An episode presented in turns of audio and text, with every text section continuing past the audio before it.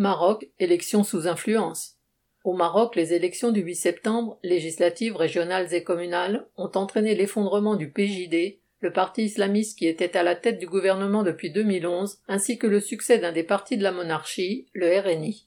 En perdant 90% de ses députés, le parti islamiste, PJD, parti de la justice et du développement, a payé sa gestion loyale des affaires de la bourgeoisie et du roi pendant ses années à la tête du gouvernement de 2011 à aujourd'hui. C'est lui qui a démantelé les subventions sur les produits de première nécessité, ce qui a conduit à d'importantes hausses des prix. C'est lui encore qui a instauré le remplacement systématique des employés de la fonction publique par des contractuels. Ses partisans ne lui ont pas non plus pardonné la récente normalisation des relations avec Israël, que le chef PJD du gouvernement, El Othmani, a avalisé sans discuter.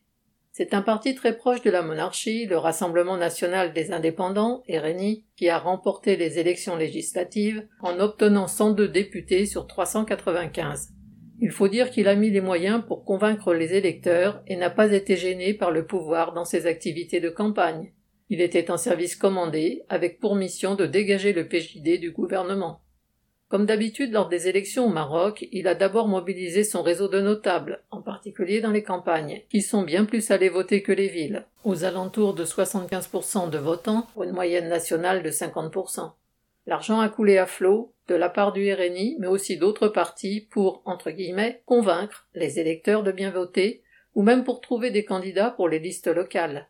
Plus recherchées que les hommes pour compléter les listes électorales, certaines femmes auraient pu obtenir jusqu'à 4000 dirhams, 380 euros, pour accepter d'être candidates.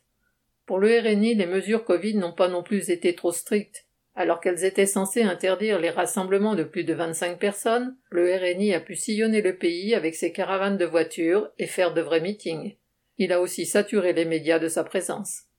Dans la foulée des élections, le roi a nommé comme Premier ministre le chef du RNI, son grand ami Assis Akanouche, milliardaire deuxième fortune du pays après le roi lui-même, c'est un vieux routier de la politique qui a été à la tête du puissant ministère de l'Agriculture durant quatorze ans. Possédant les stations d'essence Africa, nombreuses au Maroc, il a étendu son empire à la distribution gazière, au tourisme, au nouveau port à containers Tanger-Med ou encore à la production d'oxygène si précieuse en ces temps de Covid. Akanouche est bien représentatif du capitalisme à la marocaine, autant basé sur l'exploitation des travailleurs que sur les facilités dues à la proximité avec le pouvoir royal.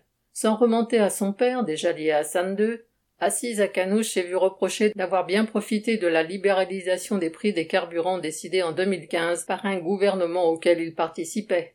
Les stations d'essence Africa ont été ciblées par le mouvement de boycottage de 2018, qui a duré des mois, comme celui des produits laitiers de Danone et de l'eau Sidi Ali, ces trois groupes étant accusés d'être en situation de quasi-monopole et de pratiquer des prix excessifs.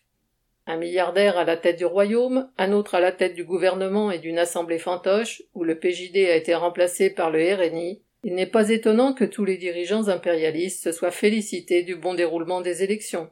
Quant au peuple marocain, il n'avait comme d'habitude rien à en attendre. Valérie Fontaine.